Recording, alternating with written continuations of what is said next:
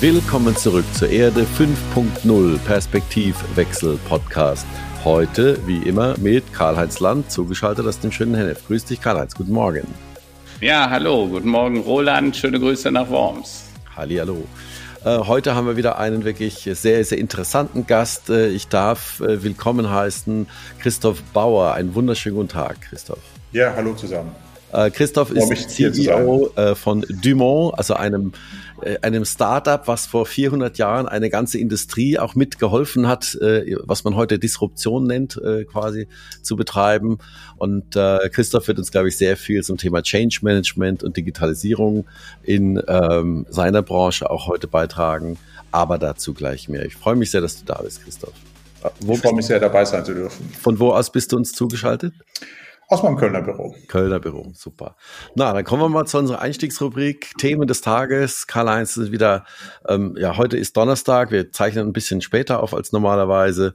16. Dezember, was bewegt dich denn heute und was sind für dich die Schlagzeilen des Tages? Ja, jetzt muss man natürlich eigentlich damit beginnen. Wir haben jetzt auch einen Kölner Verlag am Tisch sitzen. Der Sitzungskarneval fällt dieses Jahr zum zweiten Mal in Folge aus. Jetzt warten alle darauf, was mit dem Straßenkarneval passiert. Düsseldorf hat bereits geschoben auf Mai. Die Frage, was und vor allem wann wird Frau Reker dann wohl für Köln entscheiden? Ich hoffe bald. Dann äh, der erste Auftritt von Olaf Scholz als Bundeskanzler im Bundestag, ein Referat über den Koalitionsvertrag, so hieß es in den Medien.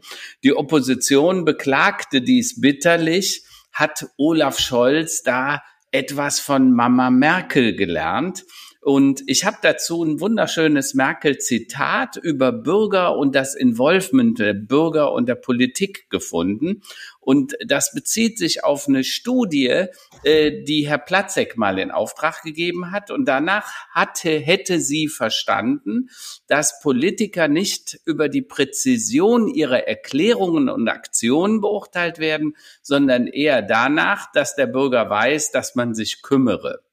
Ähm, es sei so, Jetzt Zitat wie beim Handwerker, man steht hinter ihm, wenn er die Waschmaschine repariert, aber man möchte nicht alles wissen, was er tut, an welchen Ventilen er da rumdreht.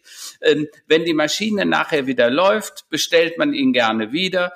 So ähnlich sei das auch mit der Politik. Wenn es funktioniert, wird man später wieder gewählt. So Zitat Merkel, ja. Ähm, ob das jetzt das zögerliche Handeln oder die zögerlichen Aussagen, zum Beispiel zu China und der Olympiade und so weiter erklärt, da sind wir mal gespannt. Aber da können wir sicher gleich ein bisschen drüber diskutieren. Und dann gibt's auch noch gute Nachrichten. Die Inzidenz sinkt weiter. Aber wir sollten unbedingt vorsichtig sein, da die neue Mutante dieses Virus Om Omikron deutlich ansteckender ist als die bisherigen Varianten. Und selbst der Vorstand des Totimpfstoffeshersteller Valneva, ähm, der hat davor gewarnt, auf seinen Impfstoff zu warten. Die sind ja kurz davor, das genehmigt zu bekommen. Ähm, er selbst habe sich vor einigen Wochen mit dem mRN, äh, mRNA-Impfstoff impfen lassen. Äh, er meint sogar, zudem wäre, würde es vermutlich deutlich mehr Nebenwirkungen geben als bei einem mRNA-Impfstoff. So viel zu den Tops und Flops fand ich sehr bemerkenswert, dass jemand, der Totimpfstoff herstellt, eigentlich sagt, nimmt ruhig Biontech oder Moderna. Hm, hm, hm. Äh, ich habe mich selber damit impfen lassen. Eigentlich ein gutes Vorbild für die Leute, die jetzt immer noch warten. Das ist wohl wahr, das ist wohl wahr. Christoph, was sind für dich die Themen des Tages heute? Wir haben im Vorgespräch ja schon ein bisschen auch drüber gesprochen. Ich glaube, da hast du noch interessante Dinge zu ergänzen, was äh, Karl-Heinz gerade auf, ausgeführt hat. Ja, also auf jeden Fall ist äh, die gestrige Regierungserklärung äh, des Bundeskanzlers, des neuen Bundeskanzlers Olaf Scholz äh, interessant. Ähm, mit äh, der Ankündigung, die größte Transformation seit mindestens 100 Jahren gestalten zu wollen. Und ich finde, äh, in dem wie immer vage formulierten Koalitionsvertrag zu ganz vielen Themen sind doch viele richtige Dinge ähm, adressiert äh, worden. Äh, ich bin dann gespannt, ob die Art des Leadership, die er anschlägt, nämlich alles andere als einen großen Wurf gestalten zu wollen, nämlich sehr bieder und erklärend und administrativ agierend, ähm, ob es gelingen wird, alle Stakeholder, und das ist ja bei politischer Führung das große Thema und ein großer Unterschied zur, zum Führen einer großen äh, Organisation wie, wie ein Unternehmen, äh, alle zu gewinnen für diese, für diese große Idee, ohne dass man sich jetzt schon im Klein-Klein verhakt. Mhm. Da haben wir Deutsche ja immer auch so ein bisschen die Tendenz dazu. Es gibt eine große Idee, und dann müssen wir erstmal Gesetze schaffen für Themen, wo wir noch gar nicht wissen, wie es sich entwickeln wird. Und dann ist das Ding wieder, das Kind in den Brunnen gefallen und wir kommen nicht weiter und verheddern uns. So, das ist, das ist ein Thema. Ich bin sehr gespannt. Äh, inhaltlich ansprechend, die Art und Weise, wie das angegangen wird, bin ich sehr gespannt, ob uns das gelingen wird. Wir werden aber auch alle aufgerufen sein, damit zu helfen. Und das zweite große Thema für mich ist ähm, die Ankündigung ähm, der FED, hier äh, aus der langanhaltenden Tiefzinspolitik sukzessive an, auszusteigen, also klare Erhöhung des Basiszinses, äh, deutliche Schritte die nächsten Jahre und äh, das schnelle Zurückfahren der Anteilskäufe der FED. Ähm, und äh, das war aus meiner Sicht sehr geschickt gemacht äh, von der FED, äh, angekündigt, erwartet und die Börsen haben auf diesen Schritt positiv reagiert. Ähm, und äh, die Konjunkturdaten äh, für die USA sind auch äh, ein Stück weit besser, wie auch das IFO-Institut diese Woche das angekündigt hat. Und es bleibt ein bisschen zu befürchten, dass die EU-Wirtschaft und die deutsche Wirtschaft hinterherläuft. Also man sieht das auch an der Lohnentwicklung in den USA, die deutliche Steigerung nachweisen, was ein gutes Zeichen ist. Ähm, das wäre auch vielleicht mal ein Konzept für Deutschland. Ich bin für deutliche Lohnsteigerungen, aber die Gegenfinanzierung über massive Unternehmenssteuerentlastung, das könnte ein Konjunkturpaket sein, das eben nicht mit einer expansiven Fiskalpolitik zu Nullzinsen passiert, wo wir dann wieder, wieder äh, die ganzen Folgen, jetzt wie zum Beispiel der Inflation haben, mhm. äh, dass wir einfach wie in den USA, das haben die anerkannt, wir haben zu viel, zu schnell Geld ausgegeben. Mhm. Mhm. Dadurch ist die Inflation auch nochmal ähm, angeschoben worden und sie haben zugegeben, sie haben sie der Größenordnung nicht erwartet und reagieren darauf. Bei der EZB ja. bin ich dann gespannt. Äh, wir, die glauben, dass die auf Inflation auf zwei Prozent zurückgeht und wir an der mhm. Nullzinspolitik festhalten. Ich finde, das ist schon ein bisschen bedenklich, äh, wie hier die EZB mit dieser Situation umgeht. Ja, ähm, äh, Christoph, wenn du das gerade so sagst, Transformation, da habt ihr, also du und der Olaf Scholz, ja vielleicht auch ein bisschen was Gemeinsames, weil du selber steckst mit dem Verlag, mit eurem Konzern auch in der großen Transformation. Es gibt viel Veränderung. Du bist auch angetreten als digitales Element, also als jemand, der den Verlag auf die digitalen Medien, auf das, was heute in der digitalen Welt passiert, äh, äh, einstellt und quasi in diese Richtung treibt. Denn wir wissen, äh, äh im Zeitungsbereich wird es oft sehr eng, also was die Margen und so weiter angeht.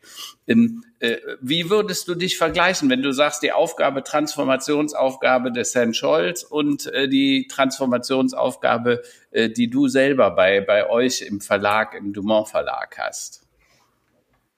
Ja, ich glaube, den Vergleich würde ich jetzt scheuen. Also ich habe großen Respekt äh, okay. vor politischer Führerschaft. Äh, das ist eine sehr, sehr schwierige Aufgabe. Mhm. Es ist nicht zu vergleichen mit der doch dann relativ im Vergleich einfachen Aufgabe, ein Unternehmen für die Digitalisierung aufzustellen. Also mhm. da würde ich äh, sagen, ähm, habe ich eine einfachere Aufgabe okay. äh, äh zu lösen. Aber ähm, Kritik bekommt er beide. Also sowohl der Olaf als auch äh, der Dumont Verlag kriegt ab und zu mal was zu hören. Ne? Ja, wobei das hat sich die letzten zwei Jahre deutlich geändert. Wir sind okay. jetzt seit acht Jahren unterwegs aus einer wirtschaftlichen Krise des Unternehmens, nämlich mhm. more of the same, kommt schon wieder gut. Mhm ähm, hat uns ähm, in arge äh, Probleme gebracht. Insofern gibt es vielleicht hier eine Parallele in der Ausgangslage. Mhm. Ich finde, ähm, die lange Regierung der GroKo ähm, hat uns doch mit eigenen mit einigen Herausforderungen zurückgelassen, mhm. die auch äh, vor Jahren sichtbar waren. Mhm. Man sie aber ignoriert hat. Vielleicht kommen wir da noch gleich zurück. Das ist für mhm. uns ein bisschen Eigenart, äh, das erstmal auszublenden und zu glauben, wir sind doch die Besten, wobei wir das noch schon mhm. lange nicht mehr sind. Mhm. Ähm, und äh, da gibt es eine Ausgangslage, die ich als sehr herausfordernd äh, bezeichnen würde jetzt. Mhm. Ähm, bin sicher niemand, der jetzt äh, zurückblickt und sagt, was hätte denn die alte Regierung machen sollen? Die hatte andere Aufgaben auch zu lösen. Aber wir haben hier in vielen Themen, äh, gerade was Standort Deutschland angeht, große Herausforderungen. So was auch in unserem Unternehmen. Und wir haben hier eine, eine, Unternehmensberatung, die uns in der Umsetzung vieler Projekte begleitet hat, das zusammengefasst in vier Phasen die letzten acht Jahre des Unternehmens Turnaround in eine digitale Diversifikation über eine Portfoliobereinigung. Übrigens, ja, wir haben ungefähr die Hälfte unseres Zeitungsgeschäfts verkauft. Dafür kriegt man dann in der, in der Presse äh, deutliche Kritik, weil ja immer dann gesagt wird, ihr habt alles kaputt gemacht und deswegen verkauft ihr. Also da darf man äh, auf die eigene Branche überhaupt nicht hören, die sich das nicht anguckt, die machen nur viel Lärm, um zu verhindern, dass ihre eigenen Eigentümer auch genau hingucken und nicht mehr ausblenden, dass wir hier auf einem sinkenden Tanker unterwegs sind, was das Printgeschäft angeht. Mhm. Langsam, hochprofitabel, kann man das machen, aber sinken. So. Und dann okay. äh, haben wir uns neu aufgestellt, haben wir auch die Phase 2020 und 21 hervorragend nutzen können. Okay. Ähm, um uns als Gruppe von Unternehmen zu verstehen, das mhm. in drei Bereichen tätig ist. Wir sind heute mehrheitlich digital im Umsatz und vor allen Dingen überwiegend äh, fast 70 Prozent im operativen Ergebnis. Und wir konzentrieren uns äh, nicht mehr auf Mediengattungen, sondern wir konzentrieren uns auf ähm, äh, Inhalte-Geschäftsmodelle. Das ist mhm. natürlich der publizistische Bereich. Wir konzentrieren uns auf Datengeschäftsmodelle und Technologiegeschäftsmodelle. Mhm. Und jedes der drei Geschäftsfelder, die wir in vier eigenständigen Bereichen mit Geschäftsführungen und mhm. äh, Beiräten führen, um die Unabhängigkeit äh, und kein Klumpenrisiko ja, ja, ja. auch in der Organisation marktorientiert mhm. äh, äh, zu agieren. Ja. Äh, alle diese drei Elemente werden in allen Geschäftsfeldern gebraucht und Deswegen setzen wir so stark auf äh, ja. die Menschen, äh, das Know-how, das wir austauschen, um uns ja. in einer Phase, die unsicher bleiben wird, weil sich digitale Geschäftsmodelle auch sehr viel schneller ja. erneuern als analoge, ähm, darauf konzentrieren, äh, mhm. unsere Produkte zu verbessern und auszubauen. Das ist so ein bisschen die Story, die wir haben, aber es ist viel, viel einfacher, als das jetzt hier auf politischer Ebene zu. Christoph, das, das habe ich verstanden. Ich hatte vor einigen Tagen einen Artikel veröffentlicht, äh, nicht bei euch, diesmal bei der Frankfurter Rundschau. Dann habe ich unter das Thema diese neuen Koalitions, des neuen Koalitionsvertrages gestellt und da habe ich gesagt, man sieht eine neue Gestaltungskultur. Äh, ich habe den Artikel genannt Lust auf Zukunft. Ähm, und ich habe da den Koalitionsvertrag zitiert äh, mit einem Zitat, wir haben Lust auf Neues, wir werden technologische, digitale und nachhaltige Innovationskraft fördern. Und irgendwie, wenn ich mit dir rede, wenn ich auch äh, mit deinen Mitarbeitern und den Kollegen von euch rede, ich habe das Gefühl, ihr beim Dumont habt auch Lust auf Zukunft und Lust, die Dinge zu gestalten. Ähm, du selber bist ja auch einer, der seine Doktorarbeit zum Thema Datenökonomie geschrieben hat. Vielleicht können wir da nachher auch noch drüber sprechen. Also du verstehst die Grundprinzipien der Digitalisierung sehr gut. Ähm, und die Frage ist, äh, hast du auch das Gefühl, dass ihr bei Dumont alle Lust auf die Zukunft habt, Lust auf diese neuen Medien, Lust auf diese neuen Kanäle? Ja, wir haben ja gerade äh, unser 401-jähriges äh, Bestehen gefeiert und äh, Ausdruck unserer, Feier. unserer Kultur. Und wir haben eine eigene Marke dafür kreiert. Mhm. Äh, wir, wir feiern ähm, nicht nur ein Jubiläum, wir feiern vor allen Dingen die Zukunft. Und mhm. der Wert eines Unternehmens liegt in seiner Zukunft und nicht in seiner Vergangenheit. Und ich äh, würde das sogar nochmal äh, verschärfen in die Richtung, dass äh, nie war die Vergangenheit eines, eines, Unternehmens so unwichtig für eine erfolgreiche Zukunft wie heute. Ja. Und äh, wir lieben unsere Tageszeitung und haben uns da auch äh, gewisser Ballaste und man darf auch sagen, mhm. Umwege, die halt ein Unternehmen, das allwert gegangen ist, die man im Nachhinein als Fehler bezeichnen kann.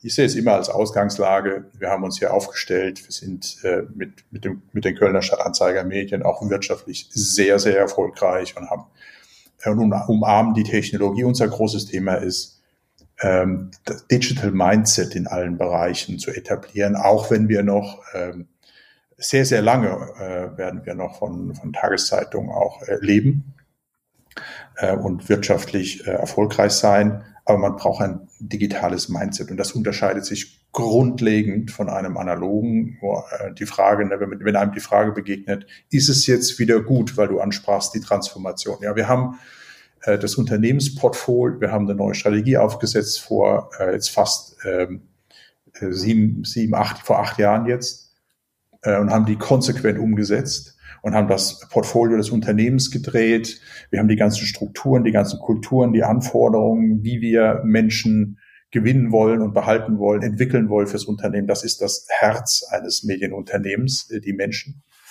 Ähm, aber wir legen großen Wert auf äh, das Umarmen von Technologie, die Chance, die in Technologie, das haben wir geändert. Jetzt ja. geht das sehr viel weiter in den einzelnen Bereichen. Und Menschen, die fragen, ist es jetzt wieder gut, die haben schon beantwortet, ob sie Teil der Zukunft äh, von äh, Dimont sein werden. Mhm. Ähm, das wird sehr, sehr schwierig, denn ähm, wir werden uns, das war auch das Motto unserer Hashtag 401 Initiative, mhm. ähm, die Kunst, sich immer wieder neu zu erfinden. Und mhm. wenn man nicht 400 Jahre alt ist, wer sollte denn sonst das auch ein Stück weit von sich behaupten können?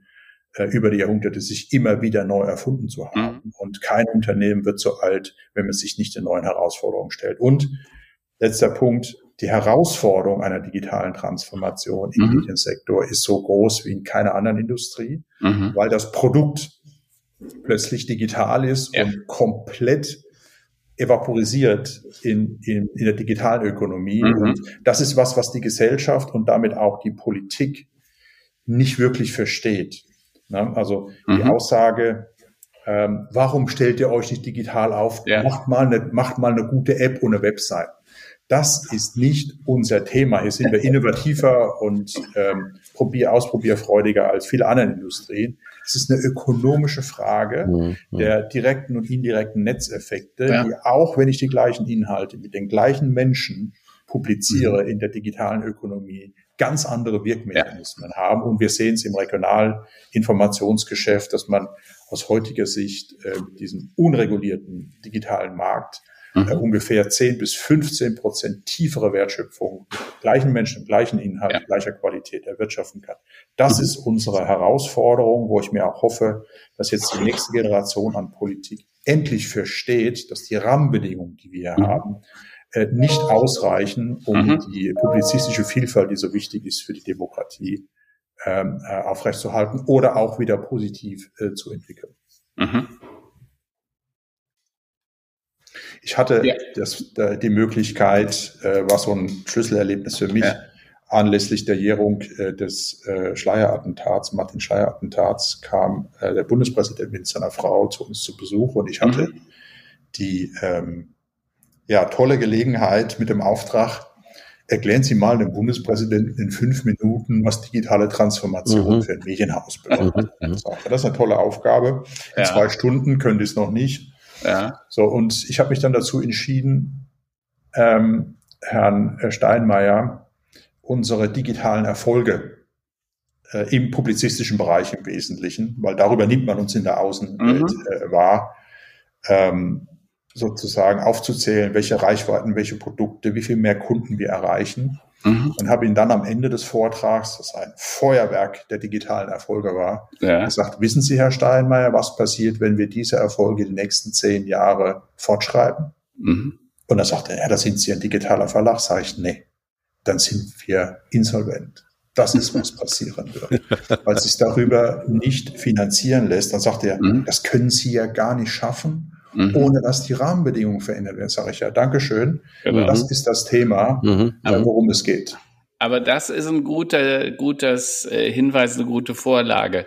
Ähm, äh, siehst du denn, dass in Deutschland wir das schon verstanden haben, was die Digitalisierung, dass das eben nicht nur eine neue App ist, ein bisschen an der Webseite oder auch nur ein Sensor an sein Produkt zu machen, sondern dass es ja letztendlich um komplett neue Geschäftsmodelle, komplett neue Geschäftsfelder geht, äh, in der es nicht mehr darum geht, das Auto nur autonom fahren zu machen, sondern um Mobilitätsmanagement, ja. Also, dass nicht mehr VW wahrscheinlich die große Firma sein wird, sondern irgend so Art Airbnb für Mobility, auf der dann entschieden wird, mit welchem Auto, mit welchem Beförderungsmittel wir fahren, fliegen äh, äh, oder rollern durch die Gegend.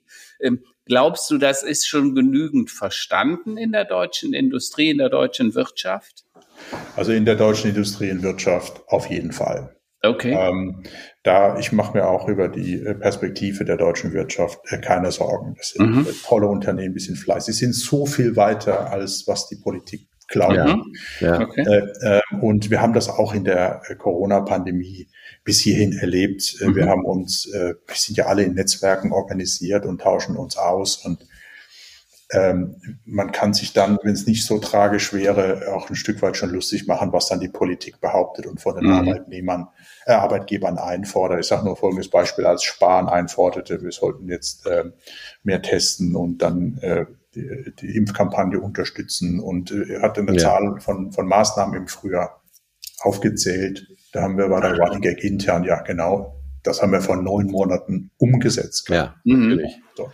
Und so ist es in der Digitalökonomie auch. Äh, okay. Deutschland ist sehr stark ähm, auch nach wie vor im Maschinenbau. Mhm. Und hier geht es darum, das ist die große Transformation in den Geschäftsmodellen. Aber ich habe ein tangibles Produkt, das ich durch mhm. Technologie äh, erweitern kann. Und ich kann vor allen Dingen im globalen Kontext auch als, wir haben ja viele Hidden Champions äh, äh, mhm. in der deutschen Industrie, ja die Kundenbeziehung, das ist die große Chance, die Kundenbeziehung global wieder auf mein Unternehmen und ja. auch äh, und kann viele Mittelsmänner äh, ausschalten, mhm. äh, wieder konzentrieren. Aber die Politik hat nicht verstanden, welche Rahmenbedingungen die digitale Ökonomie wirklich ähm, äh, darstellt. Das heißt, es ja. ist der härteste Monopol- oder Oligopolkapitalismus, ja. den man sich vorstellen kann. Und es mhm. ist wie eine eigene Nation. Und da sind wir an dem Punkt. Wir haben heute mhm. äh, in unserer Welt eine, ein politisches System, das nach Ländergrenzen funktioniert. Ja, klar. Wir schaffen es ja noch nicht mal vernünftig auf EU-Ebene uns ja. zu organisieren. Mhm. Und dann ist eine Technologie, ein Netz äh, dominiert von den immer zitierten GAFAs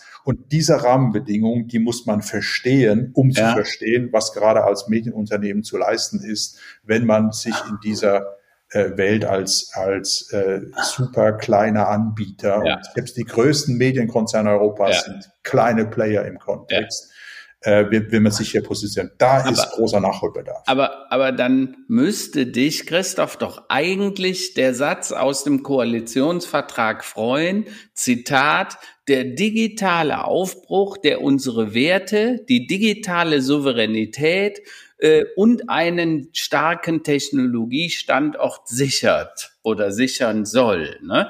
Das ist original aus dem Koalitionsvertrag. Ähm, und das macht einem doch dann wieder Hoffnung, oder? Dass die sagen, hier, die reden auf einmal über digitalen Aufbruch, Werte, aber auch digitale Souveränität, einen starken Technologiestandort. Ähm, wir hatten letzte Woche besprochen, Herr Trump hat gerade eine Milliarden für sein Social Network, äh, wie hat das genannt? Social Trust, äh, ne? nee, soziale Wahrheit, glaube ich, hat das. Truth, Social Truth. Das macht mir ehrlich gesagt Angst, wenn der eine Milliarde bekommt um neue Geschäftsmodelle in sozialen Medien. Also der will ja damit eigentlich eine Alternative zu Facebook, Twitter, LinkedIn und so weiter bauen, weil die sagen, die haben mich ausgesperrt, da mache ich halt selbst. Ja, macht dir sowas keine Angst? Hast du da keine Bedenken? Nein, Angst äh, macht mir das äh, in keiner Weise. Und äh, je mehr äh, Social Networks bestehen, auch wenn ich ein solches nicht nutzen würde, ja. aus offensichtlichen Gründen, wir auch nicht. Äh, desto besser. Wir, wir haben schon eine starke Monopolisierung der Segmente, die sich äh, im Netz herausgebildet haben. Mhm. Äh, die haben, die sind systemrelevant äh, mhm. für die ganze Welt. Es sind sie mehrheitlich amerikanische Plattformen.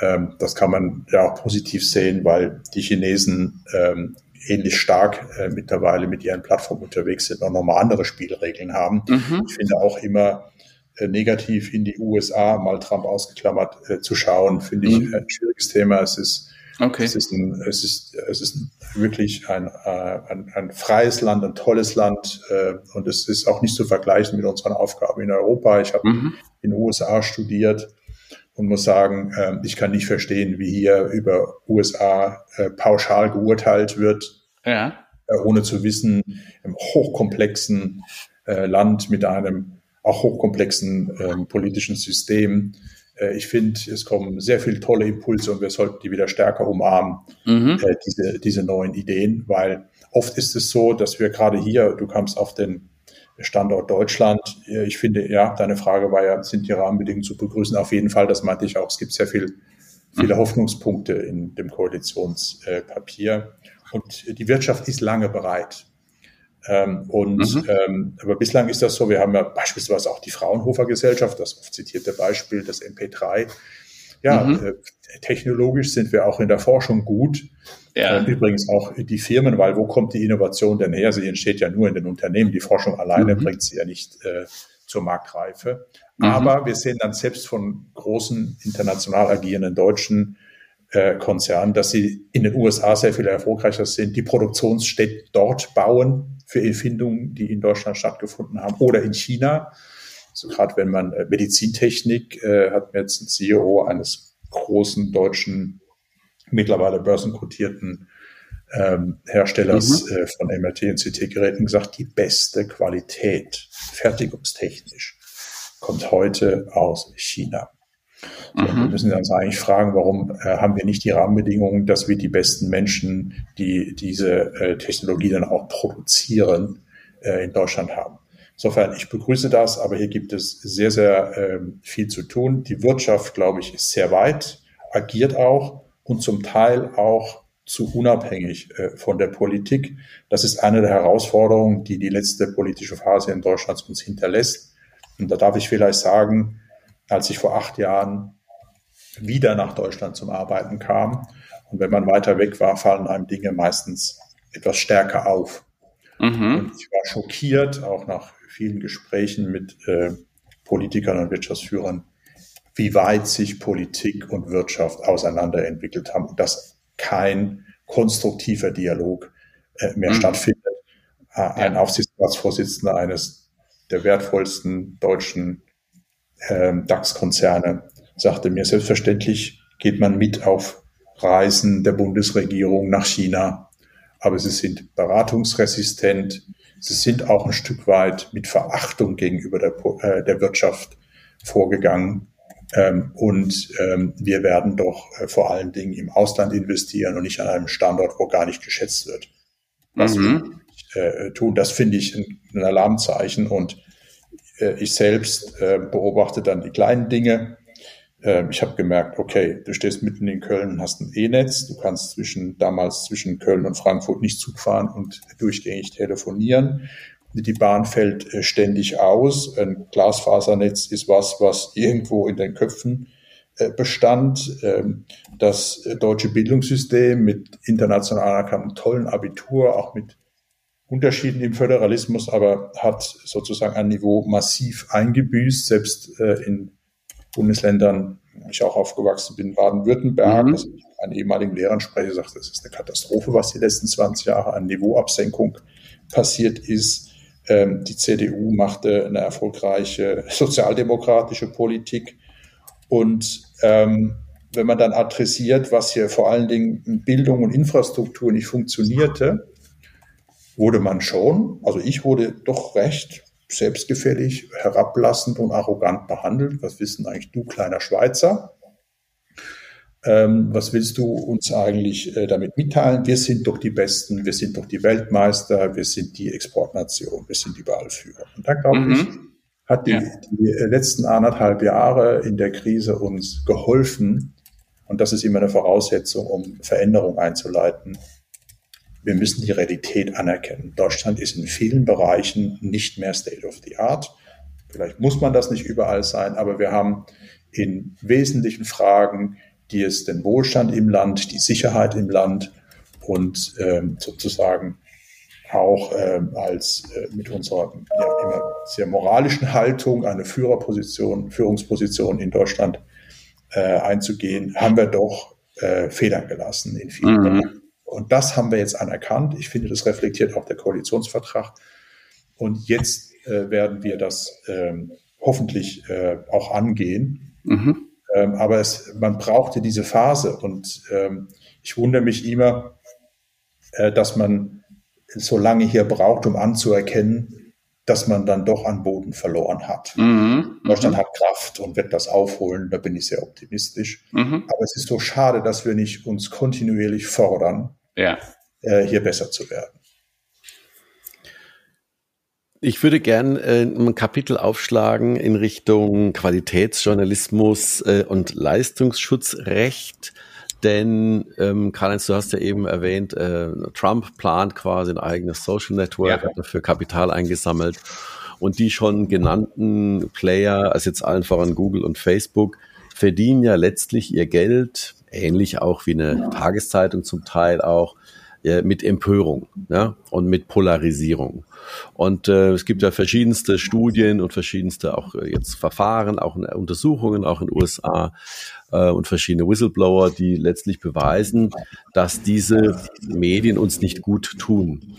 Und ich persönlich sehe das bei mir quasi ein äh, ein, ein, eine Renaissance, wenn man so möchte, der öffentlich-rechtlichen und eine Renaissance, sagen wir mal, wieder mehr auf ähm, Publikationen äh, zu setzen und sich Zeitungen, so ganz traditionelle Zeit, Zeitungen, Zeitschriften anzu, äh, einzulesen. Mhm. Ähm, und der Mensch äh, auf der anderen Seite scheint es so, dass wir medial so eine Spaltung äh, erleben, jetzt, ob das Thema Impfung ist oder andere Themen. Mhm. Ähm, wie bewerten Sie die Chance denn äh, als mal doch großes Verlagshaus über einen Qualitätsjournalismus wieder eine Akzeptanz auch, äh, Sie haben schon davon gesprochen oder du hast davon gesprochen, dass der Großteil sagen wir, des, des, äh, äh, der Marge kommt auch schon über digitale Produkte. Äh, seht ihr da einen Aufschwung und äh, tatsächlich eine, eine, eine Renaissance, ähm, weil die Menschen akzeptieren, ich möchte Geld dafür bezahlen, eine sauber recherchierte und sauber belegte äh, Story zu lesen und auch wirklich saubere Hintergrundinformationen zu bekommen. Ich glaube sogar, dass ähm, die Bereitschaft für Inhalte zu zahlen nicht so groß war wie heute. Nur ähm, wir haben eine komplette Veränderung der Geschäftsmodelle. So die Bereitschaft war damals auch schon nicht groß, 50 Euro für eine Tageszeitung zu bezahlen, aber es gab keine Alternativen. Heute haben wir einen extrem hohen Wettbewerb und ähm, der fördert eben auch äh, die Veränderung. Und äh, wie wir in der Breite äh, das, was man im Volksmund hinreichend, ein schwieriger Begriff als Qualitätsjournalismus versteht, finanzieren können, wird in den, aus meiner Sicht langfristig in den Institutionen, wenn die heute etabliert sind, wenn sie weiter so agieren, nicht mehr stattfinden. Da werde ich immer gefragt, ja, wer soll es denn machen? Sag ich, äh, ich bin hier sehr optimistisch, dass neue Themen entstehen. Wir sind noch jung im Lernen, wie die digitale Ökonomie funktioniert und die Schäden, die sie produziert, indem sie so unreguliert agieren kann. Mhm. Und wir haben, und da sind wir bei dem politischen Thema, wir haben auch weder das Verständnis, dass die Kompetenz in der Politik, noch die Institutionen, die das äh, an mhm. Rahmenbedingungen schaffen kann. Daran äh, müssen äh, wir arbeiten. Ich mache mir ja. aber wenig Sorgen, und da bin ich als einer der wenigen, dass wir eine prosperierende, journalistische und auch qualitativ, äh, qualitativ hochwertige Medienlandschaft haben, denn sie wird mhm. komplett anders sein. Ja. Wir sind immer noch ja. in der Phase der Optimieren der bestehenden. Zeitungsverlage sind heute auch in der Krise hochprofitabel, mhm. weil sie konsolidieren. Aber der ja. Markt wird immer kleiner, die Auflagen gehen runter. Und ja. diese vermutete Renaissance, die mir oft begegnet in unseren Kreisen, ja. äh, sage ich mal frech, ist 50 plus. Ja, okay. Und äh, man ja. kann gerade beim, ähm, beim öffentlich-rechtlichen ähm, ähm, ja, Fernsehen oder auch Radio mhm. ähm, sieht man, dass sie die Digitalisierung eher nutzen, more of the same, sich ja. breiter aufzustellen, noch weiter in privatwirtschaftliche Dinge ähm, einzugreifen, auch inhaltlich ja. und somit auch äh, mit einer äh, ja fast monopolistisch äh, finanzierten Struktur ja. Wettbewerb auszuschließen in Bereichen. Übrigens, letzter Punkt dazu, äh, mhm. Karl-Heinz. Ich finde, gerade in der Pandemie machen die öffentlich-rechtlichen äh, Fernsehsender einen schlechten Job. Ja.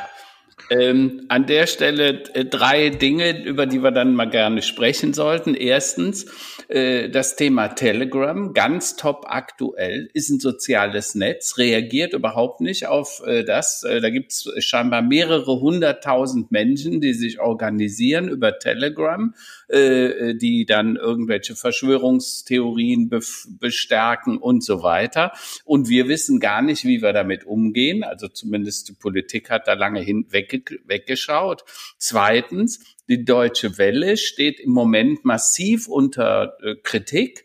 Äh, die, die geben im Jahr rund 390 Millionen aus. Die meisten Deutschen wissen gar nicht wofür, weil Deutsche Welle wird ja eigentlich nur ausgetragen, ausgestrahlt im Ausland, also ist für das Ausland gedacht. Ähm, und, und äh, die Art und Weise, da gab es auch ein bisschen, also man hat ihr unterstellt, zumindest rechte, äh, rechtes Gedankengut zu stärken, ne? also auch da wieder eine Kritik. Äh, und dann natürlich, wie gehen wir selber damit um? Auch hier nochmal ein letztes Zitat aus dem Koalitionsvertrag.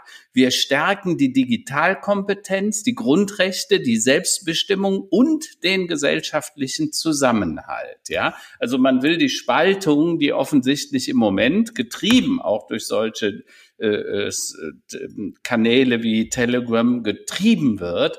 Man will das deutlich eingrenzen. Ähm, was sagst du? Erstens können wir selber, könnt ihr was daran tun als Medienkonzern? Ihr habt ja schon eine Reichweite. Und zweitens, was würdest du empfehlen der Regierung, der Bundesregierung konkret zu tun, damit es besser werden kann? Oh, das ist ein sehr umfassender Themenkomplex, denn wenn man zurückgeht, 25 Jahre, als die Digitalisierung aufkam, kamen mhm. hier alle Sozialromantiker und sagten, endlich braucht man die Gatekeeper ja. nicht mehr. Ja, ja. Endlich, äh, die Musikindustrie wurde als erstes äh, disruptiert. Äh, so, was ist die Folge bisher da gewesen? Ein, mhm. Alle haben Zugang, alle können publizieren, die Welt mhm. ist völlig unübersichtlich, das lässt mhm. sich auch nicht mehr äh, zurückdrehen. Klar. Ähm, aber die Qualität ist in allen Bereichen massiv unter Druck gekommen. Das heißt, wenn jeder publiziert, was er denn denken kann, äh, erfährt man halt eben, dass äh, viele hier das als Ventil nutzen, unreflektiert und vielleicht nicht berechtigt der Welt alles äh, teilen, weil es nicht relevant ist für, für die Welt, sondern das sozusagen nur für sich mhm. selber, für ihre Psychohygiene dient. Aber sie haben Zugang weltweit, ihre Informationen zur Verfügung zu stellen. So, das konsumiert dann auch schon viel Zeit bei unseren Leserinnen und Leser, Zeit, die vielleicht auch für Medien, die etwas anspruchsvoller zu konsumieren sind, ne, mit mhm. höheren psychischen, psychologischen Eintrittsbarrieren, wie der Tageszeitung zum Beispiel das ist, ne, äh, wo man vielleicht etwas intelligenter erklärt bekommt äh, oder wie die Welt ist nun mal komplex und nicht so trivial, wie das dann gerne viele hätten. Äh, so der Wunsch nach der Einfachheit und irgendjemand löst das für mich. So das Beispiel, äh, wer wer repariert die Waschmaschine, so genau wie die es gar nicht wissen, ne? aber alle wissen plötzlich, wie es geht. Das ist ein, ähm, ein Momentum, das wir nicht mehr zurückdrehen können, hat aber auch wirtschaftlich äh, die ähm, bis dahin etablierten äh, Medien unter Druck gesetzt, sodass auch dort eine Qualitätsabsenkung erstmal äh, mhm. passierte, mhm. bis man begriffen hat, wir müssen uns komplett neu erfinden. Und in dieser Phase befinden wir uns erst. Das heißt, ich würde hier an der Bildung ansetzen. Das kriegt man nicht über moralische Maßstäbe äh, reguliert. Aber der Umgang mit Social Media, der Umgang mit der digitalen Ökonomie, auch das Bewusstmachen. Ich merke das in vielen Gesprächen mit, mit Leserinnen und Lesern, dass sie nicht verstehen, welche Wirkmechanismen dahinter stehen. Ja. Dass sie ihre Aufgabe als mündiger Bürger und mündiger Konsument gar nicht wahrnehmen, weil sie die Hintergründe gar nicht kennen. Ja. Warum ist das eigentlich so? Ich, ich würde bei der Bildung ansetzen. Medienbildung, äh, Umgang mit, äh, wie entsteht eigentlich Meinungsbildung. Im Übrigen äh, ist das zum Beispiel in der Schweiz in, in der Sekundarstufe 2 in allen Fächern verankert. Es ist ein Auftrag im Bildungssystem, Kinder zur eigenen Meinungsbildung zu erziehen, zu, zu, zur Verfügung zu stellen, wie das funktioniert, wie viele Quellen es gibt, wie man sie einordnen kann, auch in den Diskurs mit den, mhm. mit den Peer Groups äh, zu gehen. Bildung ist für mich das zentrale Thema. Und hier muss ein Schwerpunkt sein, ist übrigens auch der Standortfaktor Deutschlands für die Zukunft, wo wir Nachholbedarf haben, insbesondere auch mit den ähm, digitalen Themen. Ist meine ich das inhaltlich. Das Zweite ist, dass wir das Bildungssystem auch digitalisieren müssen. Ähm, und ähm, neue didaktische Formen annehmen müssen. Und da muss ein richtiger Ruck durch das deutsche Schulsystem gehen. Wir haben äh, mit dem Stadtanzeiger äh, eine Initiative gegründet äh, in diesem Jahr Schule ist Zukunft. Und mhm. um hier in der Metropolregion Köln die Missstände äh, aufzudecken, warum die Digitalisierung jetzt auch nach einem ja. Jahr Pandemie nicht funktionierte. Mhm. Und interessant ist, es gibt viele Menschen am Tisch. Wir haben die auch alle an den Tisch gebracht und alle von Politik über Schüler, Elternvertreter, Lehrervertreter sagen, ja, Geld ist da, wir wollen auch alle eigentlich, ne, aber es, es funktioniert nicht. Hier äh, würde ich sagen, muss die Politik äh, ansetzen. Ähm, in der Medienbildung, in der, in, in der Ausbildung des Bürgers, in der Sozialisierung hier sehr bewusst, und das ist nicht nur im Umgang mit Medien, auch im Umgang mit der Klimapolitik. Es sollte nicht Gefahr laufen, dass wir hier das äh, Thema Klimaneutralität wieder von oben auf oktroyiert äh, in die Gesellschaft einführen, sondern wir müssen hier ein Grundverständnis ist, dass es die logische Konsequenz einer nachhaltigen Welt ist, nur so wird sie überleben. Und mhm. dass diese Generation den Beitrag äh, leisten wird, was die letzte, die, die Babyboomers, äh, versäumt hat, 30 Jahre lang. 40 Jahre lang. Aber da ist natürlich, äh, ähm, natürlich, ich stimme da vollkommen zu. Also Bildung ist der Schlüssel äh, und des sich bewusst machens, was passiert denn in deinem Gehirn, wenn du dich kurzfristig mit einer Aufmerksamkeitsspanne eines Goldfischs letztlich an Dopaminrausch Rausch, äh, über Instagram, dieses Instant Gratification, das ist ja, die Menschen sind ja in dem Moment zufrieden oder die Kids, werden aber dann depressiv, also zumindest mal viele junge, junge Mädchen äh, potenziell. Äh, ähm, weil sie mit Welten konfrontiert werden, die sie nie in ihrer Perfektion erreichen können, erreichen werden, weil sie nicht die Wahrheit dahinter kennen und die Arbeit dahinterher sehen, hinten dran sehen. Also das, das äh, gehe ich vollkommen mit. Also die, diese äh, Medienbildung einerseits zu verstehen, Warum wirkt das so auf mich? Wie bilde ich meine Meinung? Wie kann ich Quellen, ähm, sag mal, verifizieren? Überhaupt erstmal zu fragen, wer schreibt das denn? Aus welchem Grund könnte der das denn schreiben? Und wo kommt das denn her? Mhm.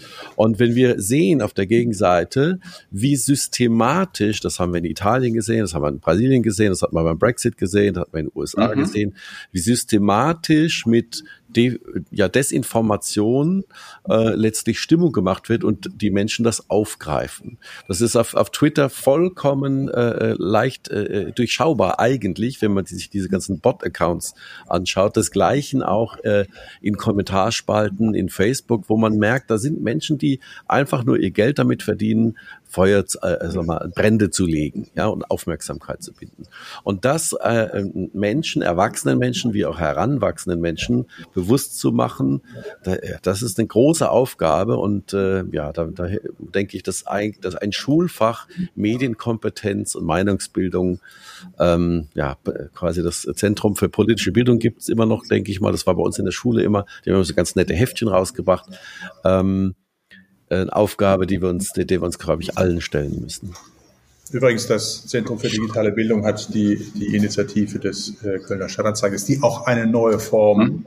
von mhm. Journalismus darstellt, nämlich nicht zu sagen, wie es geht, ja. weil wie ja. sollen Journalisten das dann wissen, solche äh, komplexen Zusammenhänge äh, sozusagen der Welt zu erklären, sondern hier alle äh, äh, Betroffenen und Beteiligten mit an den Tisch zu nehmen, um gemeinsam eine Plattform zu mhm. sein des Diskurses, mhm. des konstruktiven Diskurses, um eine Lösung zu finden. Und um den Punkt nochmal abzuschließen, ich bin, ich glaube nicht, dass man über Verbote äh, und ähm, Regulierung äh, das Thema Social Media und sozusagen alles, was aus der digitalen Welt dann auch kommen wird, ähm, wieder in die alte Welt der Ordnung sozusagen mit einer moralischen Instanz bringen. Es geht ja, um ja. Ausbildung, es geht um äh, Mündigkeit.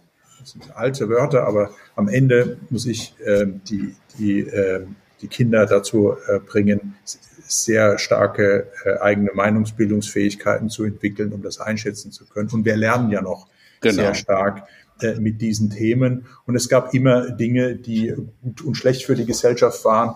Ich finde auch, dass mhm. wir die eher aus den klassischen Medien kommen, äh, gerade ähm, äh, diesen äh, doch Minderheiten der Gesellschaft, übrigens, äh, das ist auch meine Kritik an den öffentlich-rechtlichen, mhm. äh, viel zu viel Raum einräumen.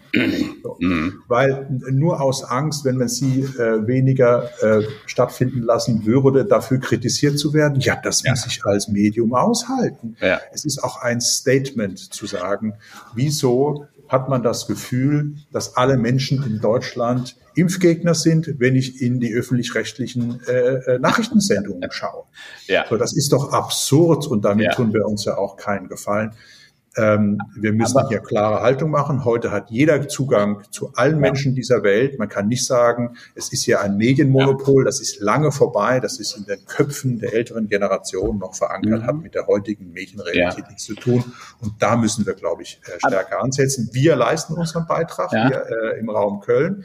Mhm. Aber man merkt auch, es ist ein langer, langer, schwieriger Weg mit vielen ja. Abzweigung, die man nehmen aber, muss. Aber du sprichst jetzt ein paar Dinge groß und gelassen aus, äh, äh, lieber Christoph. Zum einen hast du gerade gesagt, Medienkompetenz, digitale Kompetenzen. Das ist ganz wichtig, dass wir gerade in der Schule, in der Bildung bis hin zu den Studenten diese Medienkompetenz äh, rüberbringen. Ähm, es gab gerade von der Bertelsmann Stiftung eine Studie dazu. Da hat man untersucht in den USA 16 bis 17-Jährige, also Abgänger der Highschool, und 70 Prozent konnten nicht Fake News von News unterscheiden. Mhm. Das ist ein mhm. erschreckendes Ergebnis, weil dann wird es demokratiegefährdend. Das muss man sich einfach klar machen. Und das, das geht nur über Medienkompetenz. Das geht nur. Und, und dafür müssen wir aber die Leute fordern. Wir sollten nicht auf den kleinsten gemeinsamen Nenner. Also ganz offen, ich erschrecke morgens, wenn ich MoMA anmache. Also ich gucke morgens schon mal äh, Frühstücksfernsehen Fernsehen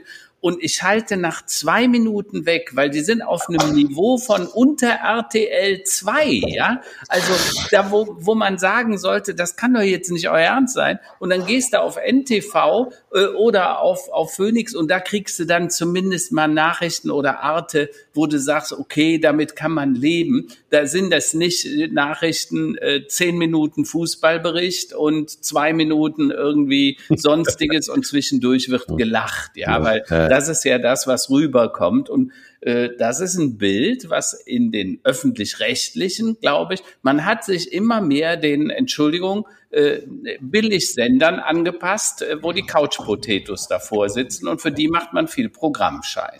Ja, das ist ein weites Feld, ähm, was wir hier jetzt gerade ähm, sozusagen umreißen. Ich hatte mal etwas, etwas, äh, ja, äh, fast böswillig äh, gesagt, der deutsche öffentliche öffentlich-rechtliche Rundfunk äh, äh, sendet, wenn man die ähm, wenn man die, äh, äh, wie, wie ging das, wenn, wenn die Bevölkerung über 65, also die äh, nicht mehr arbeitende Bevölkerung, wenn man die ausnimmt, sendet der äh, öffentlich-rechtliche Rundfunk für acht Milliarden Euro im Jahr und Ausschluss der Öffentlichkeit.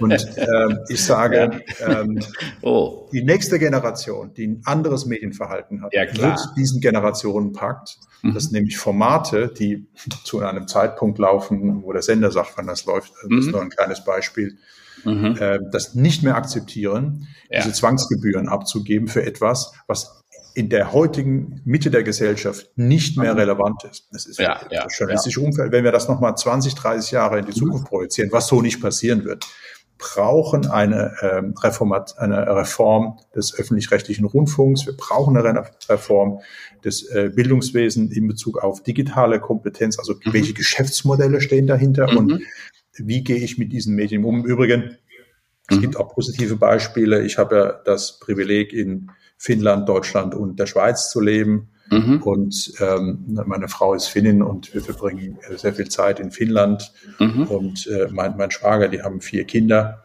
mhm. äh, die seit Jahren haben die nur ein Smartphone, um in die Schule zu gehen. Und die leben, äh, äh notabene, leben die auf dem Dorf. Ja. Und für die war das jetzt ja nervig, halt zu Hause zu sein wegen ja. der Corona-Zeit. Aber die haben alles auf dem Smartphone. Die Infrastruktur ist Die haben ein sehr, also ich, wenn ich ja so die das sind so sechs, zehn und 13, äh, wenn ich die so beobachte, mhm.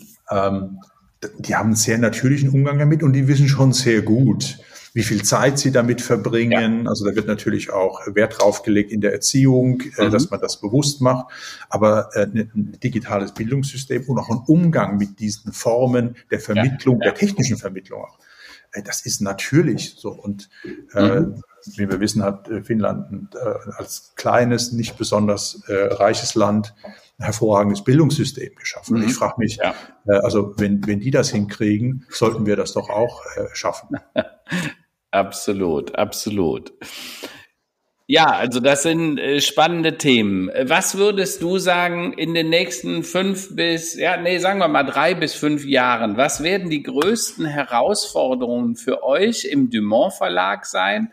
Und zweite Frage, wenn du sagst, okay, in fünf Jahren haben wir Folgendes erreicht, das würde mich glücklich machen. Was wäre das? Puh. Ähm,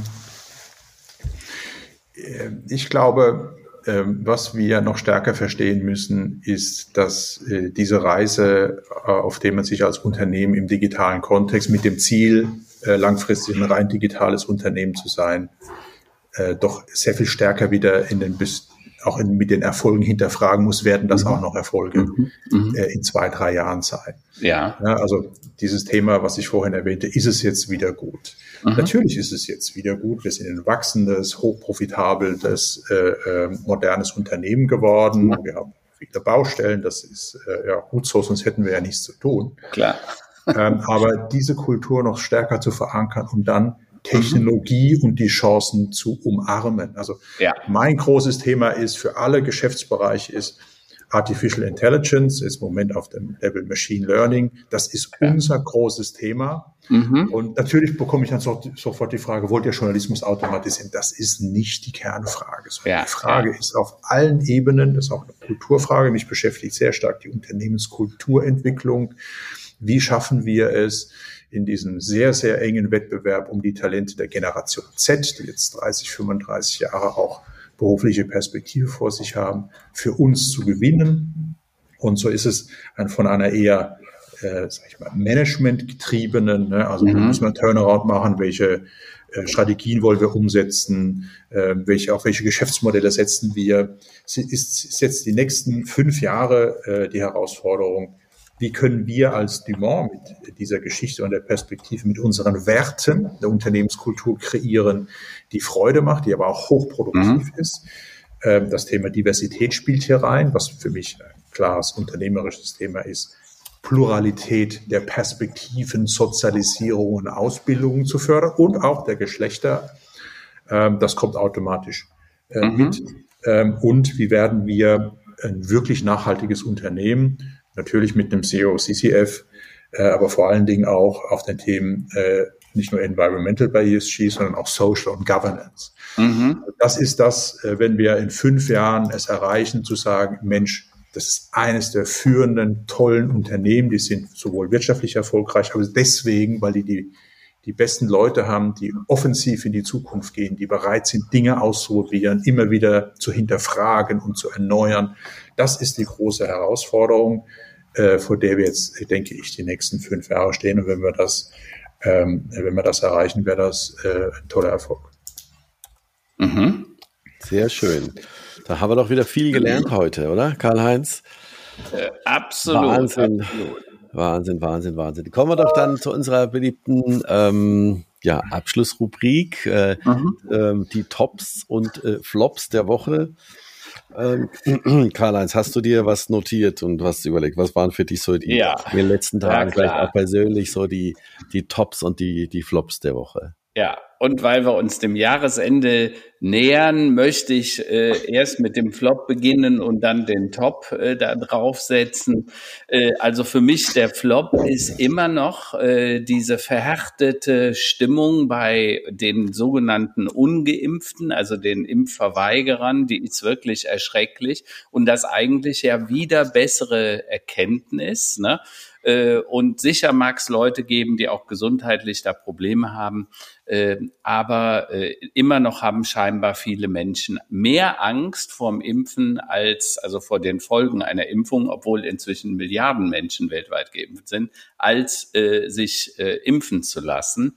Äh, das ist erschreckend. Gleichzeitig muss man sagen, äh, das ist für mich dann auch der Top, die Impfbereitschaft beim Boostern ist extrem hoch. Wir haben es geschafft, über eine Million Menschen am Tag in den letzten äh, Tagen zu impfen blöd ist, wenn der Impfstoff jetzt ausgeht.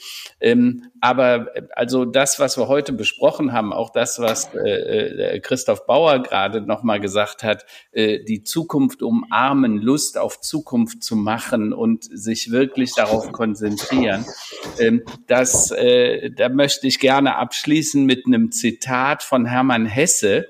Und äh, das Zitat war, und jedem Anfang wohnt ein Zauber inne, der uns schützt und hilft zu leben. Ne?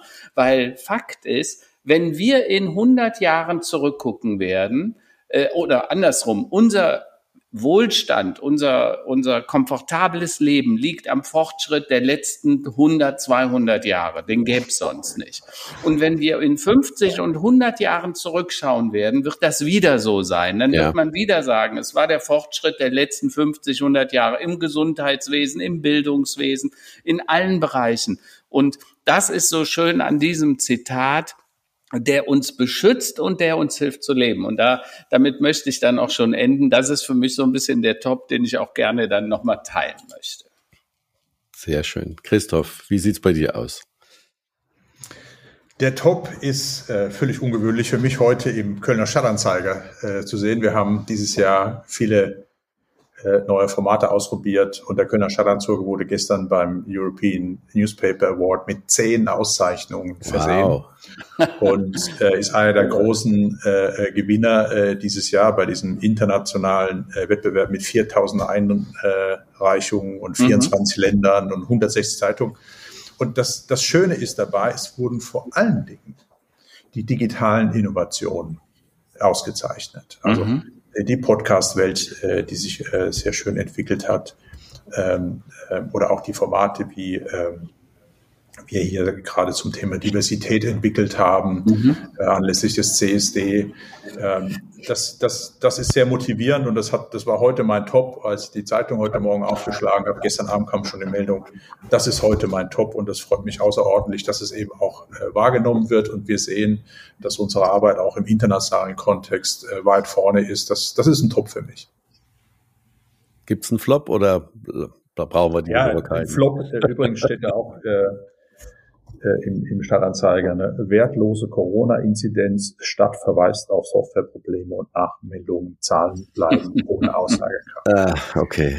Nach wie lange Pandemie haben wir jetzt so, wenn wir als Unternehmen so arbeiten würden, ne, dann hätten wir die Gesundheit äh, unserer, ja. äh, unserer äh, MitarbeiterInnen äh, gefährdet und wir sind auch stolz darauf, äh, dass wir uns alles andere als an die Politik gehalten haben und ganz früh Schutzmaßnahmen, ganz früh Homeoffice, ganz früh getestet. Bei uns kann man vom halb sechs morgens bis abends um halb zehn sich alle Testformate kostenlos testen. Das ist doch eine Selbstverständlichkeit. Natürlich. Und wir waren auch die Ersten in Köln, die in unseren Räumlichkeiten ähm, geimpft haben, so dass wir, glaube ich, zwei, 93 Prozent Impfquote, freiwillige Impfangebote gemacht haben. Ja. Und wenn ich dann sehe, was hier die Kakophonie der Kommunikation äh, kommt ja noch dazu. Aber dass wir Softwareprobleme haben, ja. um die Inzidenz zu erfassen, da fehlen mir einfach die Worte. Ja, und es lohnt ja. sich auch nicht weiter, sich darüber zu ärgern, aber das ist doch ein echter Flop einmal mehr. Ja.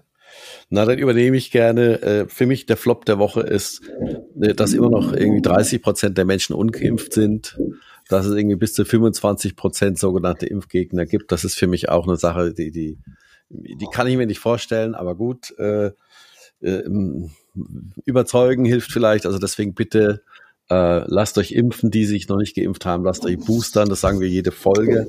Aber das ist für mich ein echter Flop, wie man als aufgeklärter Mitteleuropäer äh, sich letztlich ähm, ja mal der, dem, dem Wohl der Allgemeinheit so verweigern kann. Ähm, verstehe ich nicht. Top der Woche für mich ähm, geht an meine Frau die es schafft in diesem Jahr trotz äh, Pandemie, trotz Einschränkungen, Einschränkungen für unsere Kinder, die fünf und sieben sind. Äh, der Große ist quasi mit Maske eingeschult worden. Äh, mit allen Einschränkungen, mit allem drum und dran, eine hervorragende, eigentlich eine eine noch nie dagewesene Weihnachtszeit oder Vorweihnachtszeit zu bescheren. Das ist für mich der große Top der Woche und das merkt man den Kindern auch an, dass sie, dass sie noch ausgeglichener, noch glücklicher sind, als sie eh schon sind und sein sollten. Das ist für mich ein absolutes Top der Woche und ähm, ja, wir sehen uns ansonsten nächste Woche wieder, oder? Karl-Heinz. Ja, also, liebe Grüße an alle Hörer und eine gute Woche. Vielen Dank an äh, Christoph Bauer von Dumont und ähm, ja, allen eine gute Woche und viel Erfolg weiterhin. Vielen Dank für das Gespräch. Alles Gute. Tschüss.